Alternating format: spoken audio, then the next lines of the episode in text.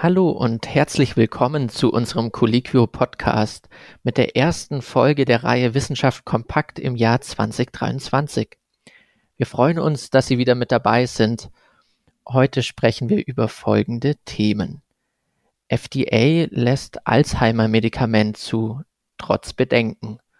Und über eine Tabakkonsumstudie, wieder mehr jugendliche Raucher. Mein Name ist Sebastian Schmidt. Ich spreche heute mit Linda Fischer und Marc Fröhling. Wir gehören zu Colliquio, Deutschlands größtem Portal für Ärztinnen und Ärzte. Im ersten Teil unserer Podcast-Folge sprechen wir zur Therapie einer Erkrankung, die aufgrund der immer weiter alternden Gesellschaft immer mehr in den Vordergrund rückt. Über Demenz. In Deutschland leben nach jüngsten epidemiologischen Schätzungen aktuell rund 1,8 Millionen Menschen mit Demenz. Die meisten von ihnen sind von der Alzheimer-Krankheit betroffen. Und das ist auch der Grund, warum momentan verschiedene neue Wirkstoffe zur Behandlung der Alzheimer-Krankheit getestet werden. Ein vielversprechender Kandidat ist der Antikörper Lecanemab. Der Wirkstoff hat Ende 2022 in einer Phase-3-Studie positive Ergebnisse gezeigt. Daraufhin hat ihn die US-amerikanische Arzneimittelbehörde FDA erst vor wenigen Tagen eine vorläufige Marktzulassung erteilt. Linda, was sollten denn Ärztinnen und Ärzte zu diesem neuen Antikörper wissen? Ja, also Lecanemab ist ein Anti-Amyloid-Antikörper zugelassen für die Therapie von Patientinnen und Patienten im Frühstadium der Alzheimer-Erkrankung und er soll das Fortschreiten der Krankheit verlangsamen und ist nur für milde und frühe Fälle geeignet. Erteilt wurde die Zulassung im Rahmen eines beschleunigten Verfahrens und zwar trotz Zweifel an der Sicherheit der Antikörpertherapie. Der Preis liegt pro Jahr bei über 26.000 US-Dollar. Dazu kommen dann noch Kosten für die regelmäßigen Infusionen und auch für notwendige Untersuchungen. Die Unternehmen haben inzwischen auch die Unterlagen für die herkömmliche FDA-Zulassung eingereicht. Und auch in Japan und Europa ist ein Antrag auf Marktzulassung noch in diesem Jahr geplant. Du sagst, die beschleunigte US-Zulassung ist trotz Bedenken erfolgt. Wieso bestehen denn Zweifel an der Therapie? Also die beschleunigte Zulassung erfolgte ja auf Grundlage von Phase 2 Studiendaten. Die Ergebnisse waren eine reduzierte Amyloid-Plaque-Belastung im Gehirn von über 850 Patientinnen und Patienten. Es ist aber nicht untersucht worden, ob es dann auch die kognitiven Fähigkeiten verbessert. Auf diesem Weg wurde auch ein ähnlicher Antikörper schon im Jahr 2021 von der FDA zugelassen. Hier war die Zulassung wegen schweren Nebenwirkungen umstritten gewesen. Der Hersteller hat die Vermarktung dann im vergangenen Mai nach rund einem Jahr auch eingestellt und auch den Zulassungsantrag für die EU zurückgezogen. Grundlage für die Zulassung sind ja die positiven Ergebnisse einer klinischen Phase 3 Studie. Was kannst du uns denn dazu erzählen? Genau, also inzwischen liegen auch dazu Ergebnisse vor. Ähm, diese Studie ist auch die Grundlage des aktuellen Antrags auf die herkömmliche Zulassung in die Studie waren fast 1800 Personen mit früher Alzheimer-Krankheit eingeschlossen, also sie hatten leichte kognitive Beeinträchtigungen oder eine leichte Demenz. Primärer Endpunkt war die Veränderung der Punktzahl auf dem Clinical Dementia Rating Sum of Boxes. Das ist eine Skala, die reicht von 0 bis 18 Punkten, wobei höhere Punktzahlen eine stärkere Beeinträchtigung bedeuten als niedrigere Punktzahlen. Und verglichen wurde der Ausgangswert mit dem Wert nach 18 Monaten der Behandlung. Und ähm, ja, dieser mittlere Wert auf dieser Skala lag zu Studienbeginn bei den Teilnehmenden bei ungefähr drei Punkten.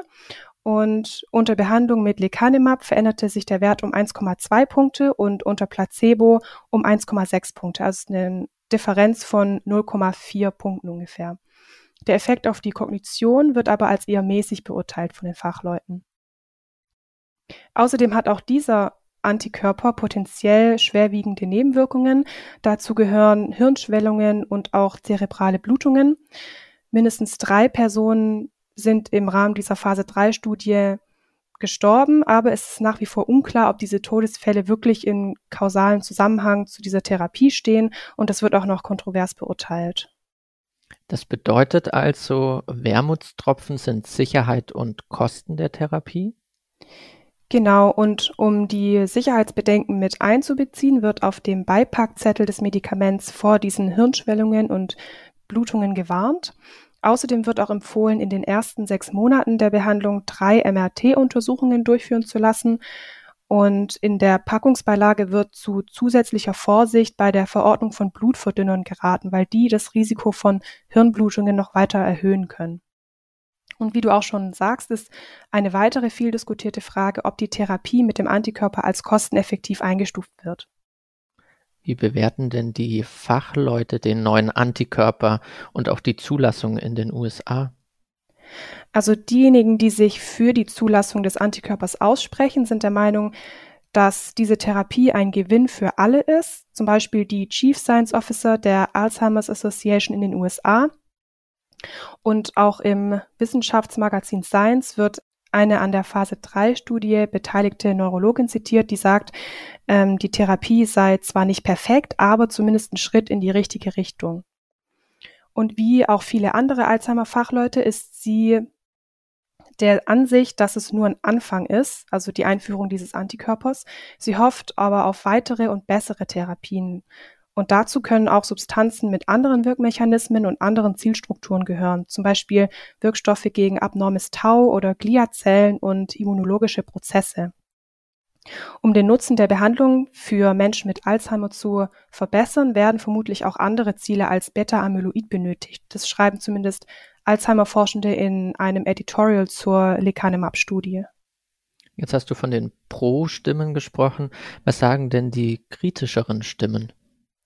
Ja, das gegnerische Lager bringt Argumente vor wie das negative Nutzen-Risiko-Verhältnis. Das sei ein Grund, dass das Medikament aus deren Sicht nicht zugelassen werden sollte. Ähm, die Messlatte sei zudem relativ niedrig. Ähm, ja, weil diese Messlatte wurde gelegt von den Beamtinnen und Be Beamten der Behörde im Jahr 2021 mit der Zulassung von äh, Aducanumab. Äh, skeptisch zeigt sich auch die Präsidentin des National Center for Health Research. Das ist eine gemeinnützige Organisation in Washington, D.C. Ähm, ja, sie sagt, sie ähm, sei sich nicht sicher, ob der Nutzen dieser Antikörpertherapie das Risiko wert sei. Man würde ja Menschen behandeln mit nur leichten kognitiven Beeinträchtigungen, die aber noch funktionieren würden und würde sie mit der Behandlung aber einem Risiko aussetzen. Super, ein erster Schritt ist also gemacht. Vielen Dank dir. Im zweiten Teil geht es heute um den Tabakkonsum bei Jugendlichen. Jahrelang ist die Raucherquote immer weiter zurückgegangen. Eine Befragung hat jetzt aber gezeigt, dass inzwischen wieder mehr Jugendliche zu Zigarette und anderen Tabakwaren greifen. Ja, genau. Im Jahr 2022 ist der Raucheranteil unter den Jugendlichen, also bei den 14- bis 17-Jährigen, auf über 15 Prozent angestiegen. Als Raucher gilt man in der Befragung übrigens, wenn man täglich oder auch seltener zur Zigarette greift. In den sechs Jahren zuvor lag der Anteil immer bei um die 10 Prozent. Im Vergleich zu 2021 ist der Raucheranteil nun aber eben deutlich angestiegen und auch immer mehr junge Erwachsene im Alter zwischen 18 und 24 greifen zur Zigarette. Hier ist der Raucheranteil inzwischen auf über 40 Prozent angestiegen. Insgesamt liegt der Anteil der Raucher in Deutschland übrigens bei rund einem Drittel. Was sind denn mögliche Gründe, die junge Menschen nun wieder vermehrt zur Zigarette greifen lassen? Für Daniel Kotz, der die Langzeitstudie zum Rauchverhalten in Deutschland leitet, kommt als möglicher Grund die aktuell große Zahl an Krisen in Frage. Also zuerst die Corona-Pandemie, gefolgt vom Krieg in der Ukraine und der Energiekrise.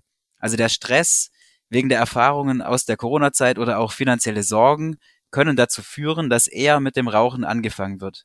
Ein weiterer Grund für das gesteigerte Rauchverhalten bei Jugendlichen wenn Erwachsene verstärkt rauchen, was die Befragung ebenfalls gezeigt hat, dann zeigt sich dieser Effekt zeitverzögert auch bei Jugendlichen. Ein Trendthema in dem Bereich sind ja E-Zigaretten. Wie sieht es denn mit Blick darauf aus? Ja, auch hier ist der Konsum gerade bei jüngeren Menschen angestiegen. Bei den Jugendlichen von 0,5 auf 2,5 Prozent. Besonders Einweg-E-Zigaretten wurden häufiger nachgefragt. Hier liegen die Zahlen zwar deutlich unter den Tabakprodukten, aber, und das ist ein großes Problem, die Tabakindustrie zielt hier eindeutig auf junge Leute ab. Außerdem ist der Nikotingehalt dieser Produkte hoch und sie können deshalb schnell abhängig machen. Der Weg zu einem Tabakprodukt ist dann häufig nur noch ein kurzer. Wie werden die Studienergebnisse denn nun von Politik und auch von der Wissenschaft bewertet? Gesundheitsminister Karl Lauterbach zum Beispiel zeigt sich besorgt über die Ergebnisse. Er fordert nun eine genaue Datenanalyse und daraus abgeleitet konkrete Maßnahmen für einen besseren Jugendschutz. Und Daniel Kotz, der auch den Forschungsschwerpunkt Sucht an der Uniklinik Düsseldorf leitet, kritisierte wiederum die Politik, denn die von der WHO empfohlenen Tabakkontrollmaßnahmen würden bei uns in Deutschland gar nicht ausreichend umgesetzt. Und welche Maßnahmen sind es, die ihm zufolge dann umgesetzt werden müssten? Als besonders wichtig wird angesehen, die Tabaksteuer weiter zu erhöhen. Denn Rauchen sollte so teuer werden, dass Jugendliche gar nicht erst auf die Idee kommen, damit anzufangen. Außerdem braucht man sich ja bloß umzuschauen an jeder Tankstelle, Kiosken oder in Supermärkten. Überall bekommt man Tabak noch immer attraktiv angeboten. Eine Forderung ist daher, die Produkte aus dem Sichtfeld verschwinden zu lassen, um sie nur noch auf explizite Nachfrage erhalten zu können. Kotz fordert außerdem sogenannte tabakfreie Lebenswelten. So müssen zum Beispiel Bildungs- und Gesundheitseinrichtungen oder Sportstätten auf dem gesamten Gelände rauchfrei sein. Abschließend gefragt, was haben uns denn andere Länder voraus und was können wir besser machen? Ja, das Problem ist, eigentlich kann Deutschland immer noch als eine Art Raucherparadies bezeichnet werden. Klar, in einigen EU-Ländern sind Zigaretten auch billiger als bei uns, aber gerade in den Nachbarländern Schweiz, Frankreich, Dänemark oder auch den Niederlanden zahlt man mehr. Zwar steigt auch in Deutschland die Tabaksteuer, aber offenbar noch nicht stark genug. In diesem Jahr werden etwa weitere 10 Cent aufgeschlagen und 2025 und 26 werden es nochmal je 15 Cent sein. Ob dies als Abschreckung wirklich ausreicht, darf sicher bezweifelt werden. Außerdem hinkt Deutschland in der Tabakprävention weiter hinterher. Es gibt zum Beispiel keine Einheitsverpackungen, an den Verkaufsorten sind überall die Schachteln zu sehen und auch in den Kinos ist Werbung immer noch erlaubt.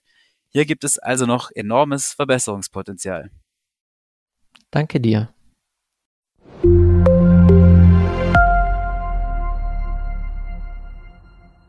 Und das war es auch schon wieder für diese Woche.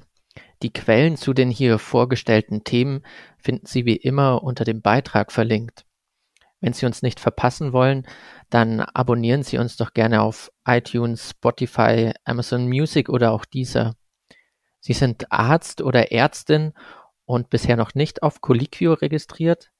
Dann melden Sie sich gerne kostenlos an und lernen Sie die Plattform kennen. Dieser Podcast wird produziert von der Colliquio Medizinredaktion. Aufgezeichnet wurde am 11. Januar 2023. Redaktion Marc Fröhling, Dr. Linda Fischer und Sebastian Schmidt